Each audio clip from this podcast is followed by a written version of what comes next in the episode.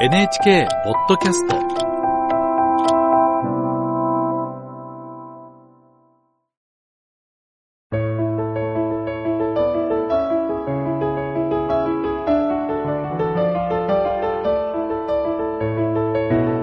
物語やエッセイの朗読をお届けするラジル文庫。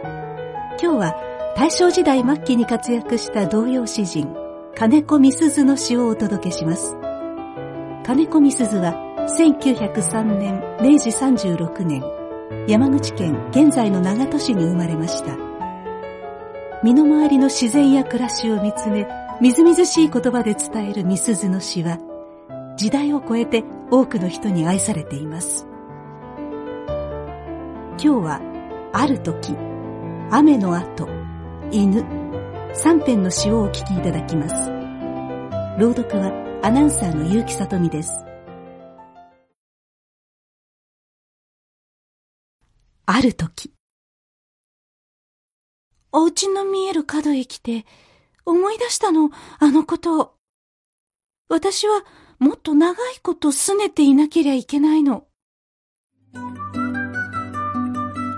だって母さんは言ったのよ。晩までそうしておいでって。なのに、みんなが呼びに来て、忘れて飛んで出ちゃったの。なんだか決まりが悪いけど、でも、いいわ。本当は機嫌のいい方がきっと母さんは好きだから。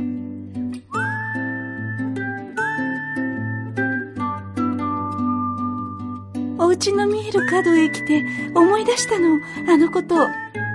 私はもっと長いこと拗ねていなけりゃいけないの。だって母さんは言ったのよ。晩までそうしておいでって。なのにみんなが呼びに来て忘れて飛んで出ちゃったの。なんだか決まりが悪いけど、でもいいわ。本当は機嫌のいい方がきっと母さんは好きだから。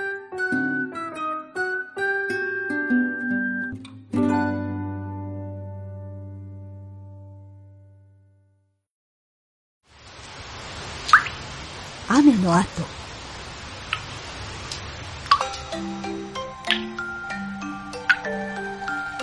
日陰の葉っぱは泣き虫だ。ほろりほろりと泣いている。日向の葉っぱは笑い出す。涙の跡がもう乾く。日陰の葉っぱの泣き虫に誰かハンカチ貸してやれ。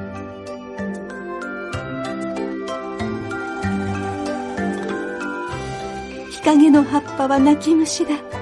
ほろりほろりと泣いている。日向の葉っぱは笑い出す。涙の跡がもう乾く。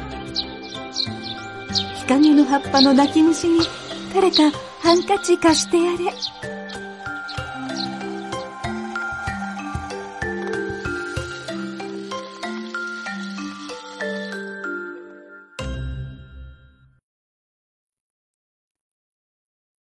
犬。うちのダリアの咲いた日に、酒屋の黒は死にました。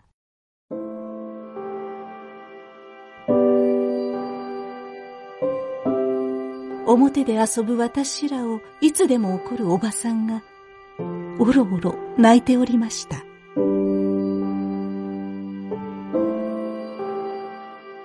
その日、学校でそのことを面白そうに話してて、ふっと寂しくなりました。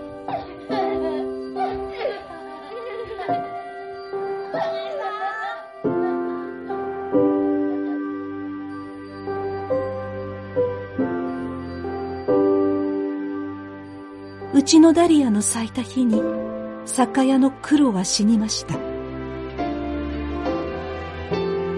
表で遊ぶ私らをいつでも怒るおばさんがおろおろ泣いておりました。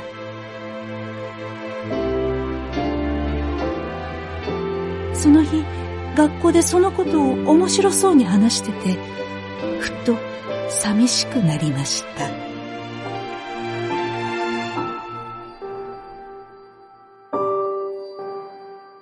金子みすずの詩、ある時、雨の後、犬。